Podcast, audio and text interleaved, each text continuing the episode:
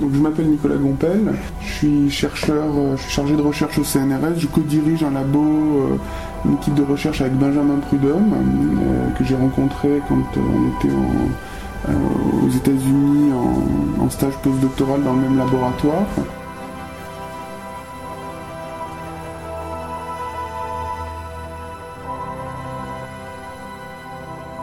On regarde la, diversité des caractères morphologiques chez des animaux, donc par exemple on peut penser à des motifs, euh, euh, bon nous on travaille sur des motifs de pigmentation sur les ailes de mouche, donc ça peut être ça, mais ça peut être d'autres caractères qui décorent des animaux par exemple ce qu'on voit, c'est une correspondance. Il y a trois niveaux, euh, on pourrait dire trois niveaux de complexité biologique différents. Il y a le premier niveau qui est de voir le caractère et ses variations.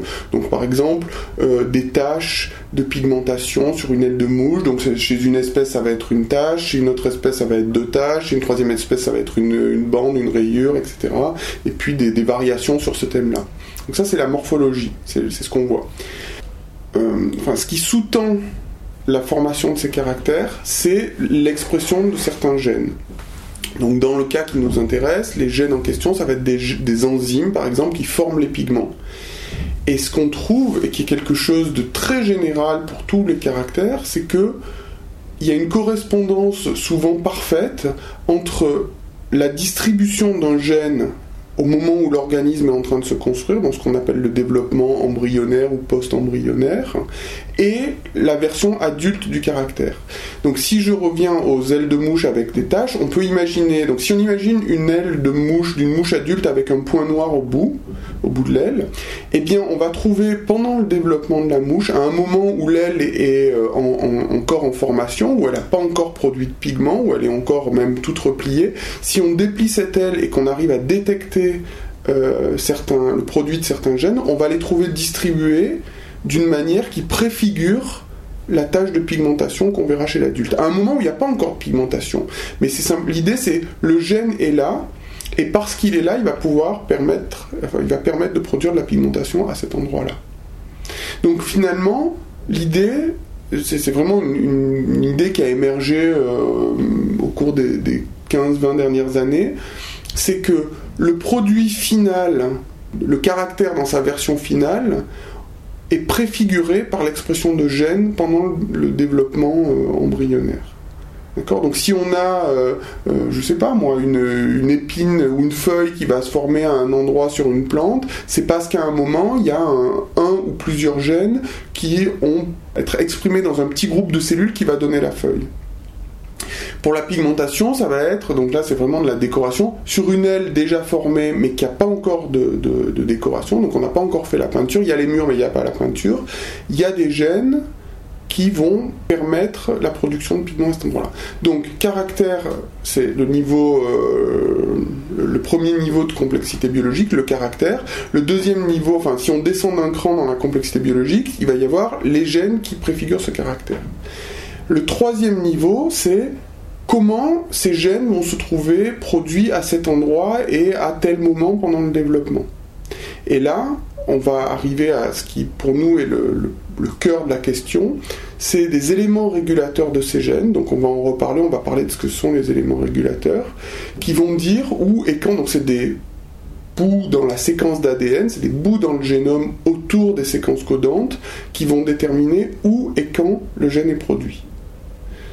Et en fait, l'activité de cet élément régulateur, c'est ça qui va donner euh, la distribution particulière du gène. Et il y a vraiment euh, une, correspondance entre ces trois niveaux le caractère, la distribution du produit du gène et l'élément régulateur, l'activité euh, de l'élément régulateur qui va être localisé dans le temps et dans l'espace. Donc voilà un peu la façon de poser le problème. Et du coup, l'idée, c'est que Là, c'est pour les aspects développementaux. Pour l'aspect évolutif, et c'est ça qui va nous intéresser, l'idée c'est de savoir comment un caractère change. Donc par exemple, comment dans le cas qui nous intéresse au laboratoire, comment une tache de pigmentation apparaît sur l'aile d'une mouche. Donc ça c'est le, niveau supérieur de, la complexité.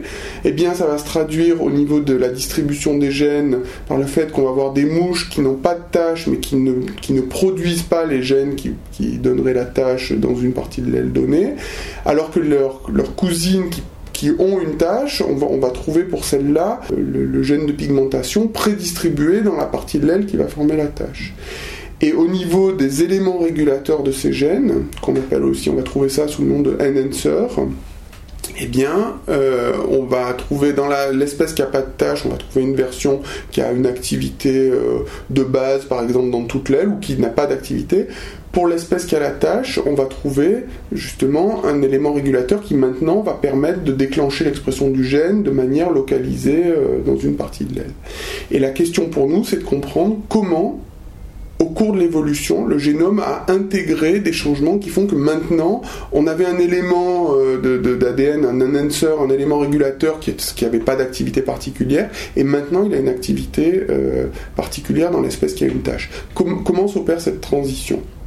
Et donc, on le regarde dans un cas euh, particulier qui est euh, l'évolution des taches de pigments sur les ailes de mouche. Donc, en soi, c'est très anecdotique, mais on pense que euh, le, modèle qu'on utilise peut être conceptualisé et peut avoir une valeur beaucoup plus générale qui permet de, enfin, qui est extrapolable à d'autres caractères morphologiques et, on, on, peut en tirer un principe de dire voilà, si on comprend, si on arrive à comprendre comment apparaît une nouvelle fonction régulatrice, comment apparaît un nouvel élément régulateur dans un cas, eh bien on pourra euh, avoir des idées de comment ça se passe dans d'autres cas.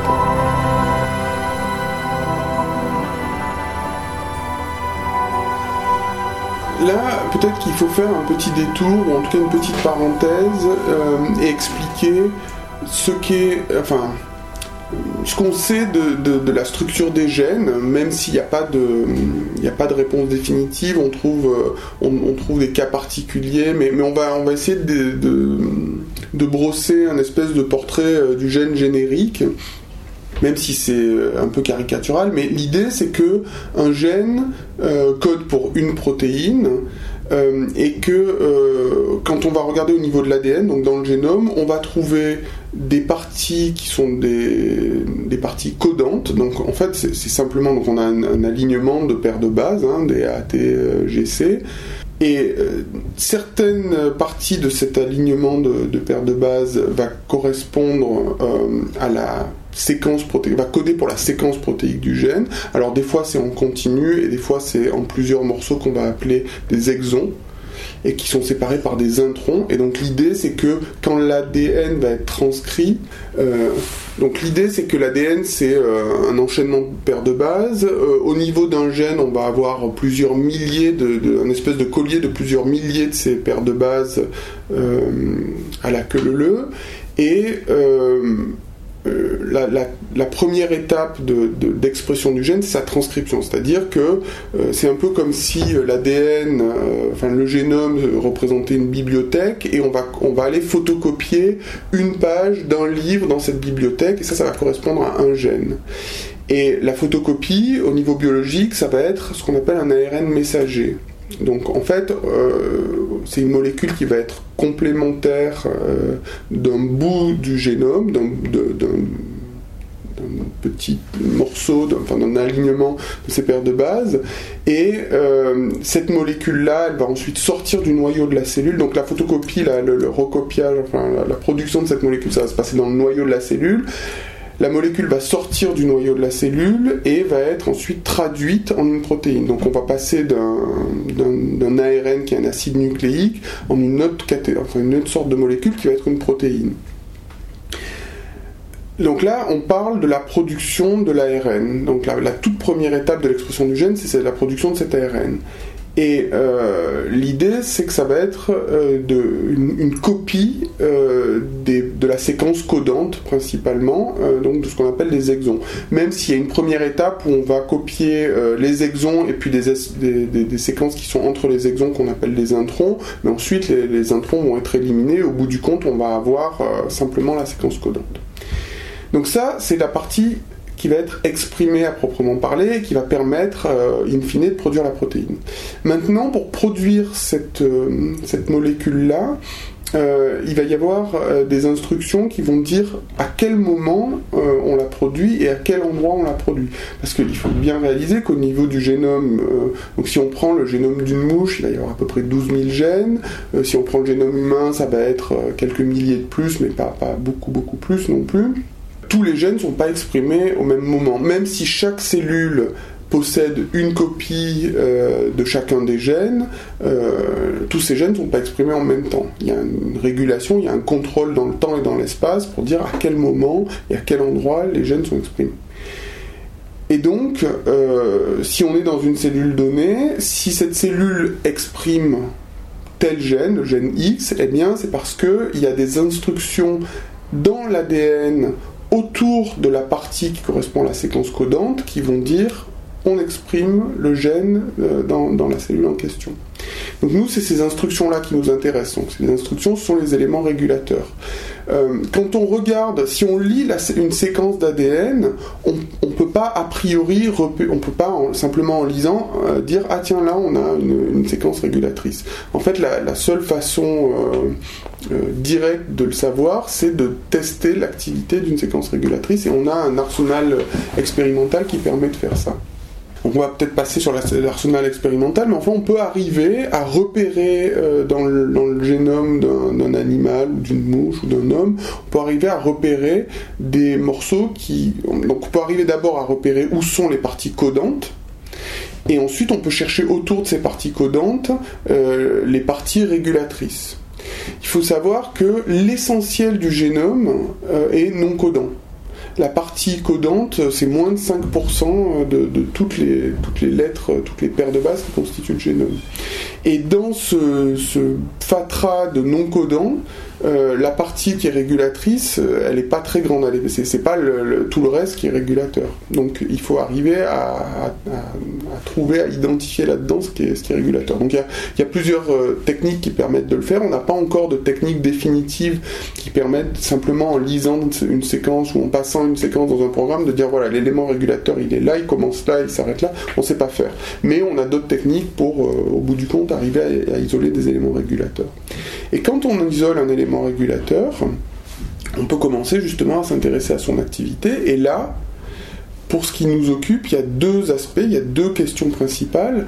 La première, c'est de savoir comment euh, cette séquence de paires de bases va, euh, vraiment d'un point de vue mécanistique va euh, dire où et quand le gène s'exprime. Donc comment marche cette machine qui est un petit bout d'ADN en général, c'est quelques centaines de paires de bases, donc c'est pas très gros par rapport par exemple à une séquence codante qui va être souvent plus grande que ça un élément régulateur qui va dire euh, un, gène de pigmentation de s'exprimer dans telle partie de l'aile à tel moment du développement, bah, ça peut être moins de. Euh, ça peut être 600-700 paires de bases. Donc, comment, qu'est-ce qui, où est l'information dans ces 600 ou 700 paires de bases qui va dire où et quand on produit le gène? Donc, ça, c'est la première grande question qui va nous occuper. Et la deuxième grande question, ça va être de savoir comment cette élément va changer d'activité au, cours au cours du temps, au cours de l'évolution.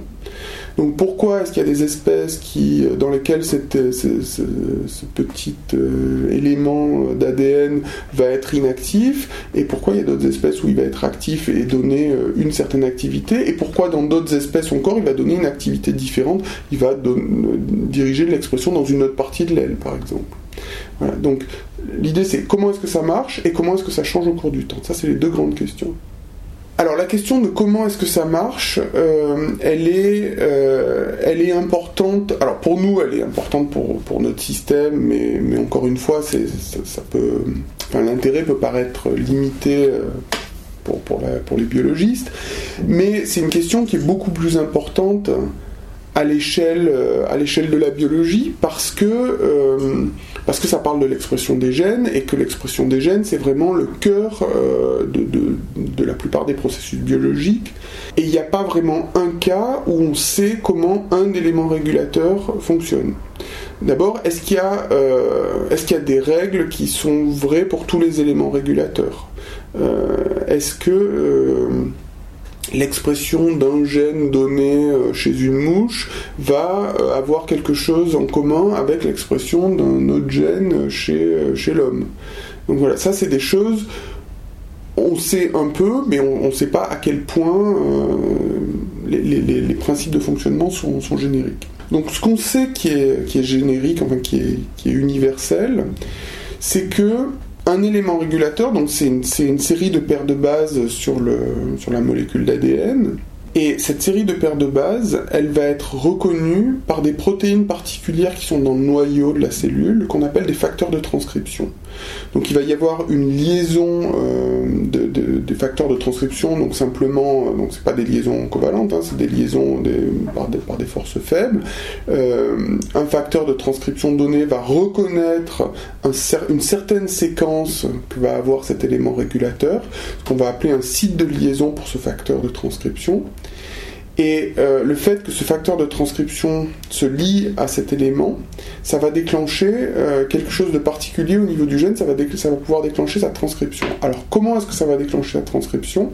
Au niveau du gène, euh, à proximité du, début de la séquence codante, il y a une petite séquence qui, existe qui n'est pas forcément la même, mais qui existe pour tous les gènes, qu'on va appeler le promoteur de base.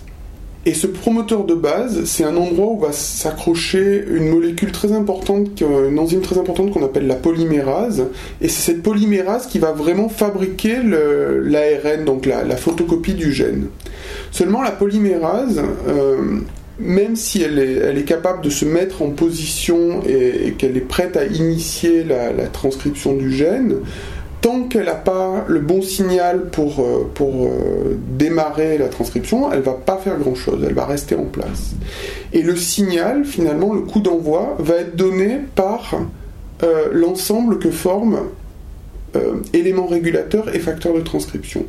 Donc cet ensemble éléments régulateurs et facteurs de transcription, ça va agir vraiment comme un interrupteur qui va déclencher l'activité de la polymérase et qui va déclencher la transcription du gène l'élément finalement, en résumant, en court-circuitant un peu, l'élément déclencheur de la transcription d'un gène, ça va être la formation de cet interrupteur qui est formé d'une part par l'élément régulateur au niveau de l'ADN et d'autre part les facteurs de transcription qui vont venir s'y accrocher.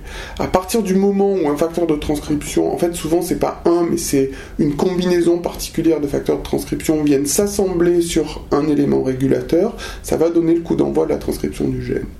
Alors, il y a plusieurs problèmes. D'une part, il faut que dans la cellule, ces facteurs de transcription soient présents. On peut imaginer que euh, ce qui fait qu'un gène va être exprimé dans un tissu donné mais pas dans un autre, c'est le fait que ces facteurs soient présents ou pas.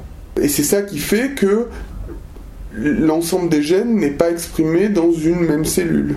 Euh, c'est simplement que les bons facteurs pour, donner le coup d'envoi vont être présents ou absents, qui, qui va faire la différence. Donc ça c'est un premier niveau. Par exemple, pour rendre les choses un peu concrètes, euh, pendant le développement d'un embryon, on va avoir un tissu qui va être un tissu précurseur de muscles.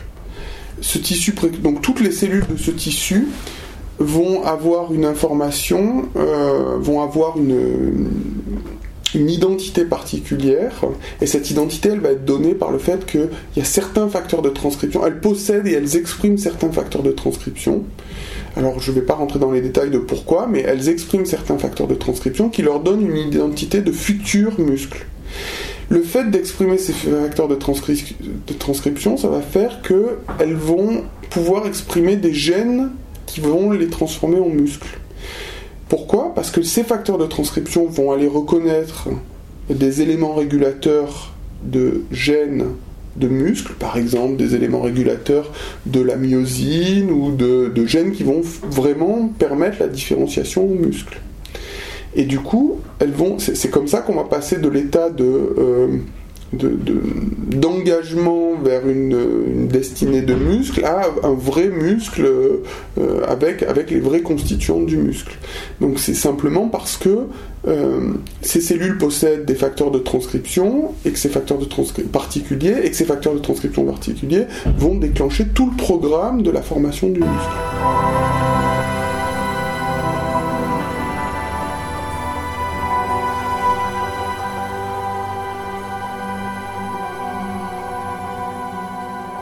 Comment va s'assembler euh, un facteur de transcription? Comment un facteur de transcription et un élément régulateur vont s'assembler? Donc, premier, premier point, il faut que l'élément régulateur ait des sites reconnus par le facteur de transcription en question. Il faut que le facteur de transcription soit présent euh, dans la cellule. Alors en fait, souvent c'est pas un, c'est pas un, comment dire, c'est pas une réponse euh, oui non. En fait, c'est une réponse euh, euh, quantitative. C'est-à-dire que s'il y a une molécule de facteur de transcription dans la cellule, la probabilité que ce facteur de transcription trouve l'élément régulateur, ou en tout cas le temps pendant lequel le facteur de transcription va être attaché à l'élément régulateur, il risque d'être très réduit et du coup ça va pas suffire à exprimer le gène à un niveau suffisant. maintenant, s'il y a une concentration importante de ce facteur de transcription, le temps d'occupation de l'élément régulateur va être élevé et du coup euh, la, production du gène va être, va être plus élevée.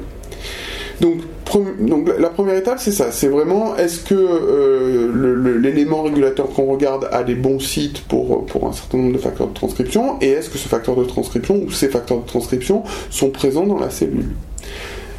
Quand bien même ils sont présents dans la cellule, est-ce que l'ADN va être accessible, est-ce que l'élément régulateur euh, va être accessible à ces facteurs de transcription Il faut garder en tête que l'ADN dans le noyau est empaqueté, est compacté et est très organisé. Et euh, il y a des tas d'équipes qui étudient justement euh, cette compaction et le contrôle de cette compaction. Et en fait, d'une cellule à l'autre, l'ADN n'est pas euh, compacté ou empaqueté de la même manière. Et en fait, cette, cet état de ce qu'on appelle la chromatine, l'enroulement de l'ADN autour de, de, certaines protéines, c'est quelque chose de très dynamique qui va changer en fonction du temps, qui va changer en fonction du tissu qu'on regarde. Du coup, on peut très bien avoir une cellule qui a les bons facteur de transcription pour reconnaître tel élément euh, de, régulateur d'un gène donné, mais euh, la transcription ne va pas se faire simplement parce que l'ADN au niveau de cet élément régulateur est complètement impacté et que les, facteurs de transcription ne vont jamais accéder euh, à l'élément régulateur en question. Et du coup, le gène ne va pas être exprimé. Alors que dans une autre cellule, cette zone particulière de l'ADN, donc, du génome, va être au contraire euh, ouverte et accessible aux facteurs de transcription. Et s'ils sont là et, à une concentration euh, suffisante, eh bien le gène va être exprimé. Donc il y a comme ça plusieurs niveaux de régulation euh, que sont donc le niveau d'empactage. Pour simplifier, pour schématiser, le, niveau d'empactage de l'ADN, qui est, voilà, ça c'est un premier niveau régulation il va y avoir la concentration des facteurs de transcription qui, vont reconnaître l'élément régulateur.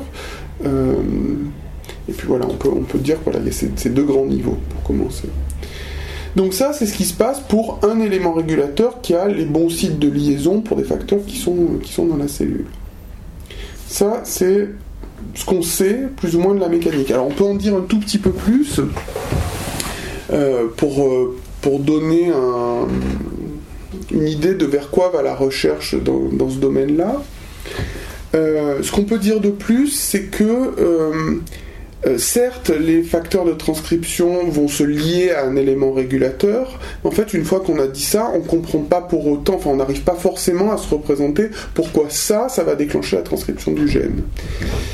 Une chose vers laquelle on, se dirige, enfin quand je dis on, c'est notre équipe, mais c'est plein d'équipes à travers le monde, c'est de savoir si un élément régulateur donné a une structure particulière, et par structure on va entendre le nombre de sites de liaison pour un facteur de transcription, l'organisation de ces sites de, liaison, euh, la, direction, l'orientation de ces sites de liaison. Est-ce que tout ça, c'est quelque chose qui est important pour déclencher euh, la transcription, pour rendre l'activité de, enfin pour, pour donner une activité à un élément régulateur la réponse c'est oui, on sait que c'est oui. On sait que si on met euh, simplement de mettre des, sites de liaison pour, euh, pour un, certain nombre de facteurs de transcription sur un morceau d'ADN, ça ne va pas suffire à déclencher une activité. Maintenant, quelle est cette structure? On n'en a à peu près aucune idée. On sait que l'espacement des sites de liaison va jouer un rôle. Euh, maintenant, euh, on, ne sait pas fabriquer euh, de toute pièce un élément régulateur en disant, bah voilà, on n'a pas une recette pour dire si on met trois sites de liaison pour tel facteur, deux pour tel autre, dans telle orientation, hop, on va avoir une activité. Ça, on ne sait pas. On se doute que la structure, en fait, on a même des, preuves que la structure importe. Maintenant, quelle est cette structure? Et, comment on construit cette structure, on n'en sait rien. Cette structure, elle a sans doute à voir avec les euh, interactions entre les différents facteurs de transcription au sein d'un élément régulateur. Euh, l'assemblage entre enfin, le, tout que va former euh, la structure 3D que vont former facteurs de transcription et ADN au niveau de l'élément régulateur, quelles, vont être les interactions de ce tout-là avec la, euh, polymérase au niveau du promoteur basal, tout ça, ça doit être important, mais euh, concrètement, on ne sait pas comment ça marche. C'est vraiment une boîte noire. Et c'est vers ça que euh, beaucoup d'équipes se dirigent, et c'est quelque chose de très important à comprendre. Euh, donc ça rentre dans le, dans le cadre général de comprendre comment, comment est régulée l'expression des gènes. Et pour donner un exemple de pourquoi c'est important de comprendre ça, outre le fait que, bah, la, régulation des gènes, je vous disais tout à l'heure, c'est vraiment à la base de tout processus biologique. Si on pense par exemple à quelque chose qui, euh, concerne tout le monde, enfin qui de près ou de loin concerne tout le monde malheureusement, on pense au cancer. L'essentiel, enfin le, cœur de la biologie du cancer, c'est la dérégulation des gènes. Souvent par l'accumulation de mutations au niveau des régions régulatrices des gènes. Euh, on en connaît, euh, certaines de, ces mutations, elles ont été caractérisées, mais, dans d'autres cas, on constate simplement que le gène est dérégulé. On va avoir un gène qui se met à être exprimé à très fort niveau, qui au contraire est plus exprimé, etc. Et ça, ça va avoir des conséquences pour la cellule. Euh, on va avoir des cellules qui vont se mettre à se diviser de manière complètement anarchique, ou bien, enfin, il peut se passer plusieurs choses comme ça. Donc le point de départ, c'est dérégulation d'un gène on ne peut pas espérer comprendre euh, les bases de la dérégulation d'un gène tant qu'on n'a pas compris comment marchait la régulation on comprend des choses euh, à la régulation des gènes, mais on, voit bien que le, cœur du processus, c'est-à-dire comment marche un élément régulateur, euh, vraiment en termes mécanistiques, en termes d'interaction protéine-protéine, interaction ADN-protéine, ben, pour l'instant c'est une boîte noire. Et l'idée, enfin une des approches, et c'est l'approche qu'on a, c'est de prendre euh, un élément régulateur dont on dans un système bien défini, c'est-à-dire bien défini, ça veut dire qu'on sait à quel moment dans le temps et dans l'espace cet élément euh, va être actif, qu'on a bien compris euh, quelle partie de l'ADN, à quelle partie de l'ADN correspondait cet élément, et, euh, et on essaye de le, de le, démonter comme un jeu de mécano. Alors nous, on fait ça vraiment euh, en, modifiant paire de base après paire de base pour essayer de comprendre, de dire voilà, si on touche à telle, paire de base, quelle est la conséquence sur l'activité de l'élément régulateur? Et maintenant, telle autre paire de base, quelle est la conséquence? Ou bien si on en enlève la moitié, ou bien si on en inverse une partie. Et on essaye euh, petit à petit comme ça de comprendre euh, la, logique de l'élément régulateur. Donc on fait ça à une toute petite échelle sur un élément régulateur donné, en espérant et, on n'est pas les seuls à avoir cette approche, en espérant que si on comprend dans un cas, peut-être que ça va nous permettre de faire des progrès euh, à, une échelle plus générale, peut-être qu'on va pouvoir modéliser ça et se dire, bon, ben voilà, ce qu'on a compris dans ce cas-là, on va pouvoir l'extrapoler à d'autres cas.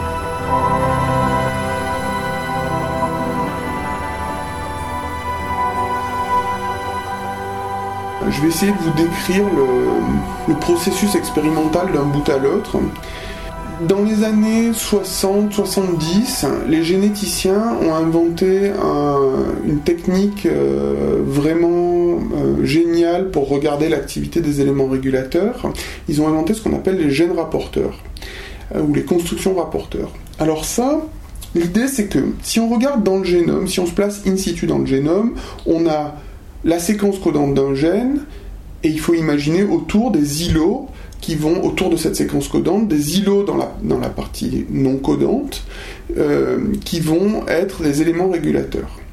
Grâce au clonage, grâce aux techniques de biologie moléculaire, on peut découper un de ces éléments régulateurs et euh, alors que quand il est in situ dans le génome, il va agir sur le gène à proximité, on peut sortir de son contexte cet élément régulateur et le mettre à proximité d'un autre gène qui n'a rien à voir, mais que nous, on va pouvoir voir. Exemple, un gène qui code pour une protéine fluorescente. Du coup, si cet élément régulateur, maintenant, on peut lui faire contrôler l'expression d'une euh, protéine fluorescente, de la séquence codante d'une protéine fluorescente, alors si on arrive à mettre cette construction-là dans une cellule, on va pouvoir voir si l'élément régulateur en question est actif, la cellule va devenir fluorescente. Donc le, gène rapporteur qui est le plus utilisé de nos jours, c'est euh, une, protéine qui s'appelle la GFP, pour Green Fluorescent Protein. C'est une protéine qu'on a, euh, enfin qui est sortie d'un... Il y a plusieurs versions de, protéines fluorescentes, certaines qui viennent d'algues unicellulaires, d'autres qui viennent d'insectes. Il y a les luciférases qui viennent d'insectes. bon, il y a plusieurs protéines comme ça. Mais l'idée, c'est qu'on va pouvoir visualiser l'activité euh, d'un élément régulateur euh, en euh, mesurant la fluorescence d'une cellule grâce à, la, protéine fluorescente qu'elle va produire. Donc à partir du moment où on peut faire ça, donc concrètement, on va cloner un élément régulateur, on va arriver à mettre cet élément régulateur par la biologie moléculaire en amont de la séquence codante d'une protéine fluorescente, et on va prendre le tout et on va le remettre dans les animaux, euh, dans, des mouches par exemple, pour ce qui nous occupe, et on va faire des animaux transgéniques, qui vont être des animaux avec un génome normal, mais à ce génome normal, on va avoir intégré une construction avec l'élément régulateur et la protéine fluorescente. Donc maintenant, partout où l'élément, dans toutes les cellules où l'élément régulateur en question est normalement actif, eh bien, toutes ces cellules-là vont être fluorescentes. Donc maintenant, on va donner un exemple concret. Si on prend un élément régulateur d'un gène normalement exprimé dans les muscles, un gène qui va coder euh, pour une protéine constitutive des muscles.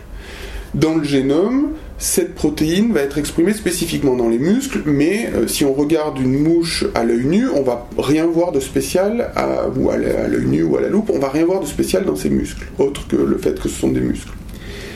Si on prend l'élément régulateur de ce muscle, qu'on l'accroche à une GFP, qu'on fait cette construction euh, par la biologie moléculaire, qu'on injecte cette construction dans des mouches, qu'on l'intègre, qu'on la réintègre, enfin qu'on l'intègre au génome de ces mouches, eh bien, toutes les cellules euh, qui, dans lesquelles l'élément régulateur est actif, c'est-à-dire toutes les cellules de muscles, vont maintenant être fluorescentes. Donc si on prend notre mouche et qu'on la met sous une loupe binoculaire et qu'on l'éclaire avec une, lumière qui peut exciter de la fluorescence, alors on va voir des muscles fluorescents. Donc on va avoir une mouche normale avec des muscles vert fluo. C'est très joli. Et du coup, on va pouvoir dire, ok, notre élément régulateur, actif dans ces cellules-là. Alors maintenant, donc là je vous ai donné un cas concret où j'avais un élément régulateur que je connaissais. Maintenant on peut euh, prendre un élément régulateur dont on ne connaît pas l'activité. Par exemple, on soupçonne que euh, qui pourrait être actif dans tel tissu, mais en fait on n'en sait rien on va prendre ce bout d'ADN, on va l'accrocher à une, GFP, une protéine fluorescente, on va le mettre dans des mouches et on va regarder quelles sont les cellules fluorescentes et à quel moment elles sont fluorescentes. Les, un des éléments régulateurs qu'on étudie le plus au laboratoire, c'est un élément régulateur qui contrôle euh, un gène de pigmentation. Donc le gène en question s'appelle yellow et il contrôle l'expression de yellow au bout de l'aile des mouches et euh, il contrôle cette expression. Donc le, gène yellow est déposé dans les ailes pendant une petite période du développement, vers la fin du développement euh, de, de l'animal adulte. Du coup, si on prend cet élément régulateur, qu'on l'accroche à une GFP, qu'on met ça dans des mouches, et si on prend les mouches vivantes, qu'on suit leur développement, on va voir le bout de leurs ailes qui s'allume en vert fluo vers la fin du développement de manière transitoire. On va avoir comme ça une population d'une quelques centaines de cellules qui vont devenir vert fluo et puis ça va s'éteindre. Et donc on sait que cet élément est actif à ce moment-là. Donc ça, c'est l'élément dans sa version, qu'on va appeler sa version sauvage, sa version native. Maintenant, pour essayer de comprendre l'activité de cet élément régulateur, on va commencer à faire des variations sur cette construction euh, rapporteur. Et des variations, ça va être de muter euh, cet élément régulateur et de voir l'effet des mutations sur euh, l'activité. Exemple, on va faire une première, une première version où on va couper l'élément régulateur en morceaux. L'idée c'est de se dire, voilà, on a un élément régulateur qui fait 600 paires de bases par exemple. Si on le coupe en trois morceaux, est-ce que chacun des éléments, chacun des trois morceaux, mettons trois fois 200 paires de bases, est-ce que chacun des éléments va avoir une activité est-ce que chacun euh, des, sous-éléments de 200 paires de base va avoir la même activité que l'élément de 600 paires de base Ou bien est-ce qu'on va trouver un élément qui euh, correspond à une partie de l'activité euh, au bout de l'aile et puis un autre élément, une autre partie? Enfin, l'idée c'est est-ce que l'activité totale dans le tissu au bout de l'aile c'est la somme de trois sous-activités? Ou bien est-ce qu'au contraire on va trouver qu'un seul des éléments euh, qui, euh, à lui seul explique toute l'activité, ou bien est-ce qu'aucun des trois sous-éléments va, donner l'activité? Toutes ces possibilités existent. Peut-être que si on coupe l'élément de 600 paires de base en, morceaux, eh ben on, va, on va perdre toute l'activité parce qu'il y avait besoin de l'intégrité de cet élément pour avoir de l'activité. Donc ça, on va le tester en réalisant des nouvelles constructions rapporteurs avec, par exemple, les fragments. Donc voilà, les trois fragments pour commencer de, de notre élément régulateur. Et on va trouver par exemple que un de ces morceaux, euh, à lui seul, euh, récapitule euh, ce que faisait l'élément de 600 paires de base. Donc ça, ça va être un premier niveau de dissection de cet élément régulateur.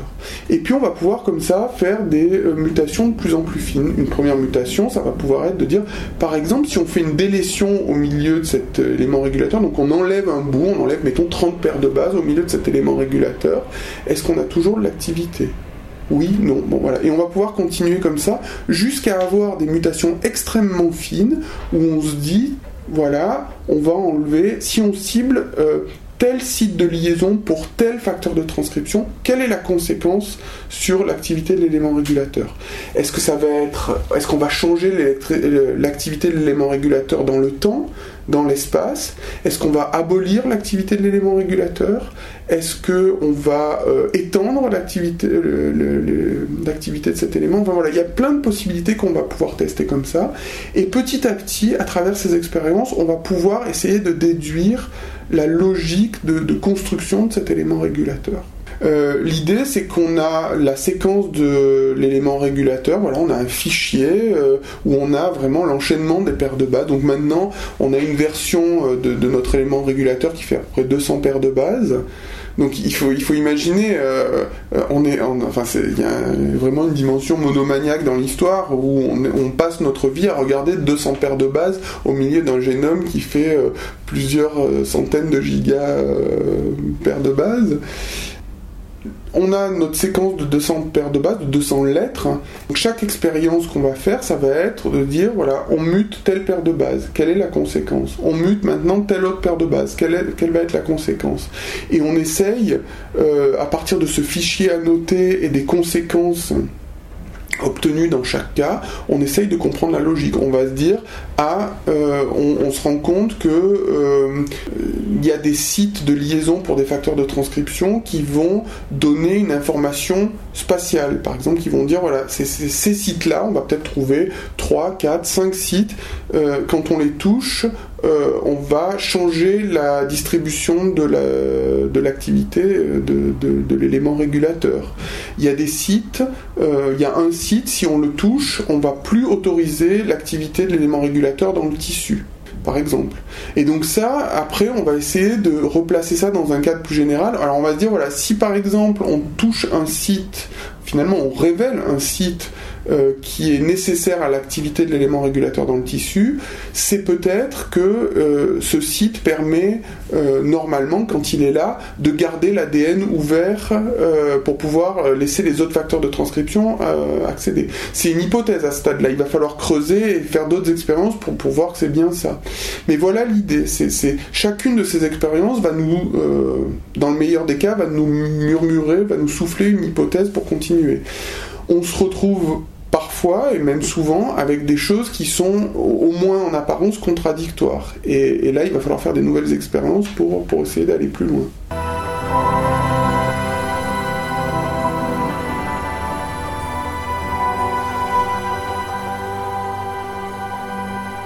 C'est un fichier Word euh, où on va euh, aligner, enfin on va surligner des bouts de la séquence pour dire voilà ça c'est telle construction. Euh, donc on va avoir une séquence générique, enfin une séquence unique surlignée par endroit avec les, les, noms des constructions et on va avoir chaque fois qu'on fait une construction avec une mutation, là on va on va garder la séquence quelque part. Donc on va avoir un fichier finalement on va avoir construction A et les, les 200 paires de bases ça correspond, c'est-à-dire la séquence normale moins euh, la petite mutation qu'on a fait. Construction B, euh, la même séquence mais avec telle autre partie mutée. Et tout ça, ça va être dans un fichier Word bien souvent. Mais ça, c'est l'aspect séquence. Donc ça, ça prend pas beaucoup de place, c'est un fichier. Euh, ce qui prend énormément de place et qui prend énormément de temps à générer, à analyser, c'est les photographies de l'activité du, du gène rapporteur. Alors ça, concrètement, comment on fait? Pour une construction donnée, on va injecter notre construction rapporteur dans une mouche. Quand la mouche va être, enfin, quand on va, faire un, stock euh, transgénique de mouches transgéniques à partir de ça, et on va aller quand les mouches sont au bon stade, on va aller disséquer leurs ailes. Donc les ailes sont dans la, dans la pupe, hein, donc ça correspond à la, chrysalide pour un papillon. On va aller disséquer leurs ailes. On va aller les regarder sous un microscope spécial qu'on appelle un microscope confocal qui va permettre euh, de faire des images de toute l'aile et de, de visualiser la fluorescence en même temps on va analyser ces images, on va, on va se demander, on va quantifier euh, le niveau d'expression, on va voir si c'est exprimé au même niveau que dans la version normale. On a une lignée de référence qui est notre version avec la, construction rapporteur avec l'élément normal, non muté. Et on va, on va comparer ça, on va regarder si les niveaux d'expression sont les mêmes, si la distribution euh, de l'expression est la même, et, et, tout ça, ensuite, il va effectivement falloir le formaliser pour pouvoir, au bout du compte, dire sur notre fichier telle mutation a telle conséquence. Voilà. Donc tout ça se retrouve finalement euh, sur un fichier Word, va, être vraiment concentré en, peu de, peu d'espace, mais on, génère des centaines et des centaines d'images. Euh, euh, donc ça, occupe beaucoup beaucoup beaucoup d'espace sur des disques durs. À partir du moment où on veut faire une mutation donnée sur un élément régulateur, donc on parle d'une construction, on va dire que si tout se passe bien, en 15 jours, 3 semaines, euh, on a réglé l'aspect biologie moléculaire, donc on a notre préparation d'ADN prête à injecter dans des mouches. L'injection dans les mouches, à proprement parler, ça peut se régler en quelques heures. On injecte dans des embryons en fait de mouches et c'est ces embryons qu'on va laisser grandir. Donc l'injection, si tout se passe bien, en deux heures, c'est réglé. Et ensuite, on va élever ces embryons et on va récupérer les individus transgéniques. Je ne vais pas rentrer dans le détail du processus, mais ça, ça va prendre. Euh, donc, c'est l'élevage des mouches, il n'y a rien à faire, il faut les laisser grandir. Euh, jusqu'à l'obtention de la mouche transgénique, ça va prendre trois semaines. Et une fois qu'on a notre mouche transgénique, on va attendre euh, de faire un stock à partir de ça. Donc, de l'injection jusqu'au moment où on va pouvoir analyser le stock, ça va être deux mois, à peu près. Et quand on a notre stock, euh, la prise d'image, euh, ça va être euh, donc une session au, microscope confocal. pour un stock donné, ça va être une heure, on va dire, pour faire simple. Ça peut être plus, mais ça, dépend ce qu'on veut faire avec. Et ensuite, il y a l'assemblage des images, l'analyse. Là, ça dépend, ça dépend ce qu'on veut faire. On analyse en général pas un stock de manière isolée, mais on compare plusieurs stocks. là, ça, prend, ça peut prendre beaucoup de temps. Toute la partie imagerie, toute la partie analyse d'image, c'est difficile de quantifier dans le temps parce que souvent on fait une première analyse, on y revient, euh, on, on applique des logiciels, on, applique et on développe des, logiciels de quantification. Euh, donc tout mis bout à bout, à partir du moment où on, a une hypothèse, où on génère une construction, entre ce moment-là et le moment où on va avoir le résultat à proprement parler, on va dire trois mois. Nous, on travaille avec des mouches euh, c'est un modèle, on est, vraiment privilégié parce que ça va très vite euh, par rapport à d'autres modèles et ça coûte pas cher et on peut faire, on peut lancer plein de constructions en parallèle. On a en permanence un, volant de, de 10-15 constructions en cours et puis, ça tourne sans arrêt. Je veux dire, chaque année on, génère peut-être 100 ou 150 stocks de mouches transgéniques. Euh, des gens qui travaillent avec des souris, par exemple, qui, posent des questions avec des souris qui font des souris transgéniques, ça prend beaucoup plus de temps. Ils ont vite fait de passer 6 mois. 6 mois, c'est même, euh, c'est plutôt bien quand, on, ça prend pas plus de 6 mois pour obtenir leur, leur lignée transgénique. C'est beaucoup, beaucoup plus lourd. L'analyse va prendre plus de temps. Enfin, tout est plus compliqué. Nous, c'est simple, euh, mais ça prend quand même, euh, oui, trois mois pour, tester une hypothèse. Alors, comment est-ce qu'on filtre en amont pour, euh, pour savoir si on fait ou si on fait pas une expérience? Parce que malgré tout, bah, une construction de plus, c'est un investissement en temps, en argent, voilà, en énergie. Alors, c'est difficile, c'est une question difficile, euh, essentiellement par le jeu de la discussion, c'est-à-dire qu'on se lance jamais euh, à corps perdu dans une, dans une construction si on n'est pas absolument convaincu qu'elle a un intérêt.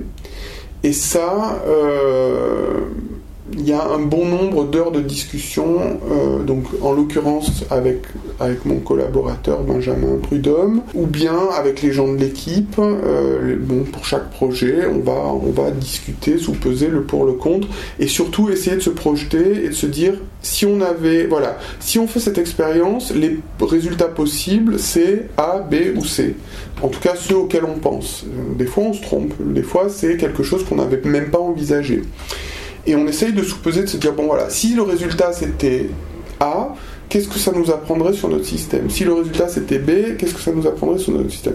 Souvent, euh, on se retrouve par ce jeu de de construction complètement intellectuelle, on, réalise que, euh, eh ben, si on avait tel résultat, enfin si on fait telle expérience, finalement, on va pas vraiment pouvoir trancher entre telle et telle hypothèse. Donc c'est pas une expérience très discriminante et du coup c'est pas une bonne expérience et du coup on va la, l'abandonner.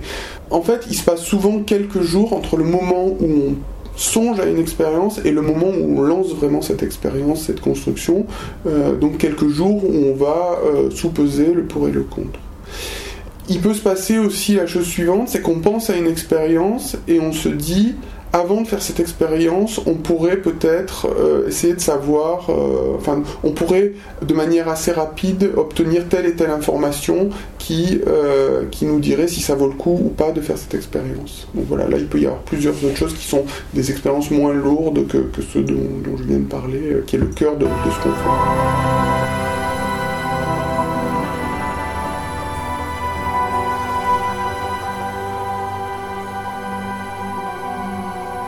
Là, euh, ce qu'on a fait jusqu'à présent, euh, enfin jusqu'à très récemment, ça a été quelque chose qui est à la fois assez grossier, mais en même temps on ne pouvait pas faire beaucoup mieux, mais, ça nous a quand même permis d'avancer euh, assez loin. C'est de dire, on a donc pour notre élément régulateur favori, on a une version qu'on va appeler sauvage, qui est l'élément régulateur non muté accroché à en amont d'une protéine fluorescente. Et ça, on connaît l'activité de cet élément régulateur, on sait qu'il va être exprimé à tel endroit, à tel moment, au bout de l'aile des mouches, euh, euh, donc suivant une, distribution qu'on connaît bien. Et chaque mutation, de cet élément, on va pouvoir regarder si elle modifie cette expression dans le temps et dans l'espace. Et on va pouvoir dire, par exemple, alors quand je dis modifie, ça veut dire quoi? Qu'est-ce qui peut se passer? Ça peut abolir complètement l'expression. Donc ça, c'est un premier type d'information.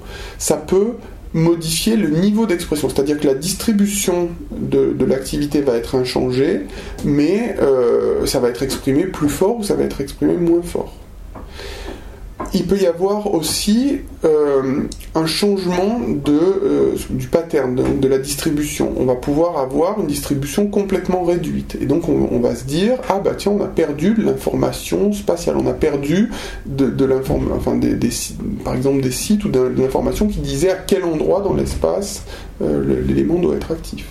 On peut gagner, on peut étendre la zone d'expression. On, a des constructions comme ça où euh, la zone d'expression est beaucoup plus grande que dans la version sauvage.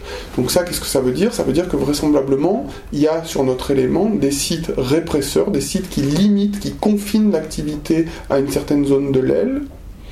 Et si on enlève ces sites, ben, du coup, l'élément est maintenant actif dans une plus grande région du tissu. Donc ça, finalement, tant qu'on n'a pas touché à ces sites, on ne peut pas savoir. Ça nous, ça nous dit vraiment quelque chose sur la construction de l'élément. Mais ça, finalement, c'est euh, plus euh, qualitatif que quantitatif. C'est un petit peu quantitatif, mais c'est pas très précis.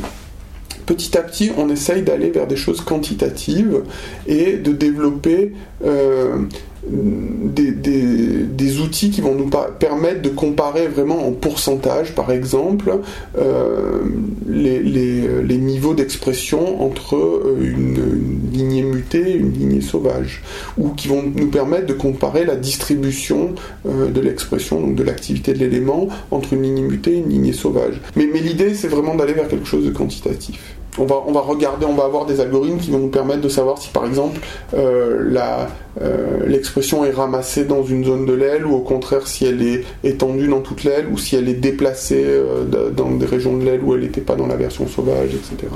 le problème c'est que l'élément régulateur avec lequel on travaille, on est les seuls à travailler dessus. d'autres laboratoires travaillent avec d'autres éléments régulateurs, d'autres gènes qui sont exprimés dans d'autres tissus. Euh, donc il n'y a pas vraiment de, il a pas vraiment lieu de partager euh, cette information et d'avoir euh, une annotation commune. Ça serait bien, mais ça, ça se met pas. Par contre, là où, enfin, le partage d'informations, il va se faire plus au niveau de, des principes ou des règles qu'on va arriver à dégager de, l'étude d'un élément régulateur et voir si ce qu'on apprend sur la construction d'un élément régulateur, d'autres vont trouver la même chose pour d'autres éléments régulateurs qui, qui retrouvent. Une des choses vers laquelle on, tend, on n'y est pas encore, mais on, va clairement vers ça, c'est d'essayer de disséquer. Donc on a mis on a vraiment euh, investi énormément sur la dissection d'un élément régulateur pour en comprendre la structure, pour en comprendre la logique. Euh, maintenant, on va vers la dissection d'autres éléments régulateurs, par exemple des éléments régulateurs qui ont une activité similaire, pour voir s'ils sont construits de la même manière. Euh, du coup, s'ils sont construits de la même manière, ça, va nous, donner des informations euh, sur, la logique de construction. Ou alors peut-être qu'on va, trouver quelque chose de complètement différent, on va voir qu'on peut arriver à la même activité régulatoire en utilisant des constructions complètement différentes. Construction par construction, j'entends toujours euh, nombre, agencement, orientation des, sites de liaison pour les facteurs de transcription. La concurrence, elle est, elle est pas très... elle n'est pas très pénible parce que, euh, en tout cas pour, ce domaine-là, parce que le Graal, ce serait d'arriver à, comprendre, à trouver si ça existe, la, logique, le, code régulatoire, de la même manière qu'il existe un code euh, pour, les protéines, pour, le, codage des acides aminés.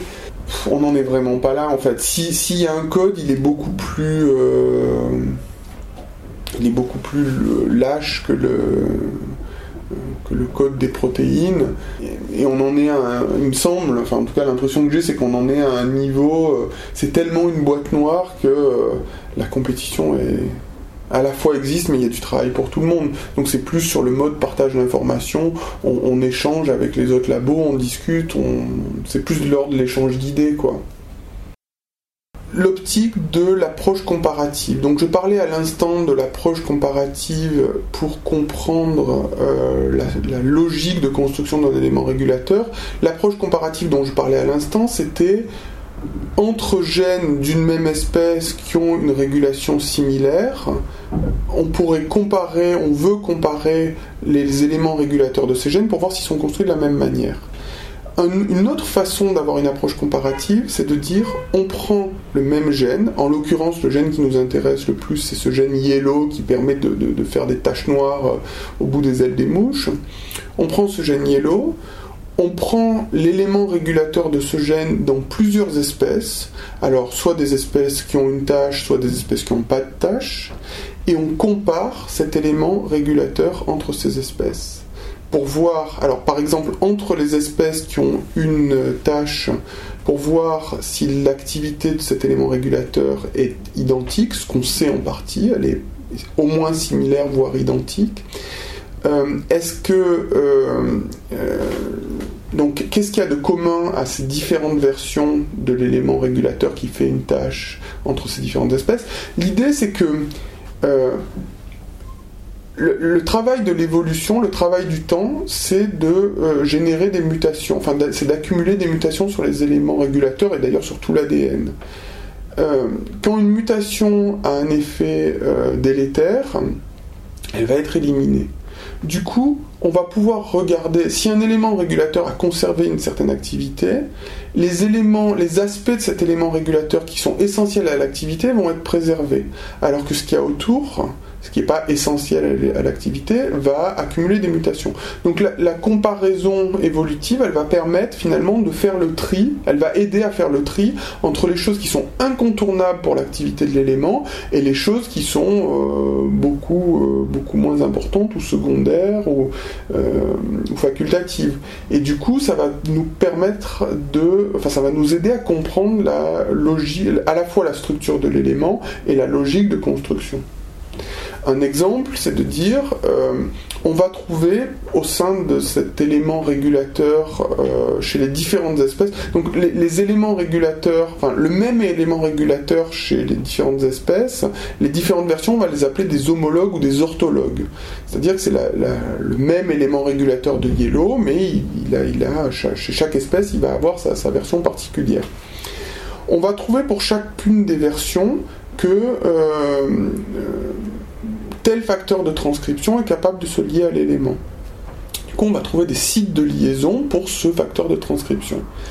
Est-ce que le site de liaison ou les sites de liaison sont toujours positionnés au même endroit et dans la même orientation sur tous les éléments? Si la réponse c'est oui, alors ça veut dire que cette position-là, cette structure-là est importante.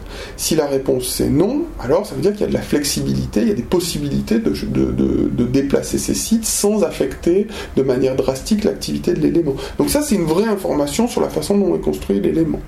Et en fait on trouve des réponses intermédiaires. On trouve que certains sites sont maintenus absolument à une certaine position, ils sont incontournables. Et d'ailleurs si expérimentalement on essaye de bouger ces sites, on va affecter l'expression, l'activité.